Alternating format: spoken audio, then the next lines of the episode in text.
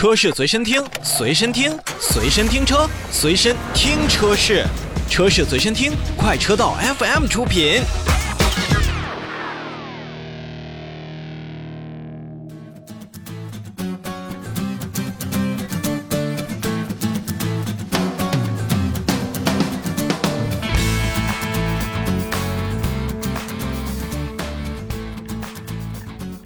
我们再来看看宁德时代的半年的利润报表。那么八月二十五号的晚间呢，宁德时代发布了二零二一年的半年报，公司实现了营业收入是四百四十点七五亿元，同比增长是百分之一百三十四点零七，净利润呢是四十四点八四亿元，同比也是增长了百分之一百三十一点四五。那么宁德时代认为呢，业绩的主要增长呢是受到需求的增长、产业政策的支持的一个驱动。那么下游的需求增长呢，直接体现在的是新能源汽车的销量和市场占有率的一个攀升。那么它对于动力电池的这个需求呢是非常非常旺盛的。因为根据咱们国家的数据的来统计呢，二零二一年的一到六月份，我们国内的新能源车的销售量是一百二十点六万台，同比增长是将近有百分之一百四十。那么电动化从之前的百分之五点四，也是提升到了我们现在的百分之九点四。而且呢，根据海外市场，比如说咱们欧洲汽车制造商协会的数据，二零二一年前半年，欧洲三十国的新能源乘用车的注册量为一百零二点三万台，同比也是增长了大概有百分之一百六十。电动化率呢，也是从二零二零年的百分之十一点五提升到了将近有百分之十六。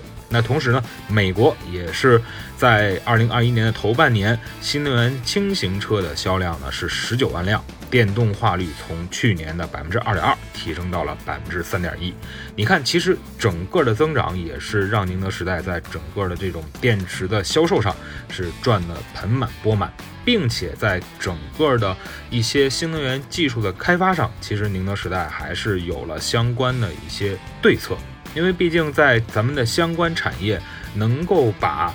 电池做到现在这个程度，目前宁德时代还是属于一个相关巨头的。而且在前一段时间，宁德时代还是推出了自己的钠离子电池。那么相关的部门呢，也会去支持钠离子电池，加速创新的成果转化，支持这样的产品进行量产。半年财报之后呢，在八月二十六号开盘。宁德时代的股价呢，也是一度涨幅达到百分之五。那么目前呢，已经基本上坐稳了电池一哥的一个地位。其实说到这里呢，不光是我们关注新能源产业，或者说是想买一台新能源车型，亦或是您就觉得好像我们现在投资一些像新能源系的股票啊，或者说是加入一些基金呢，可能会对于自己的收入有所帮助。但是还是要看到需求的增长，包括它的成本增加，也都是可能会制约宁德时代等等一系列的这样我们自己的研发型企业、科技型企业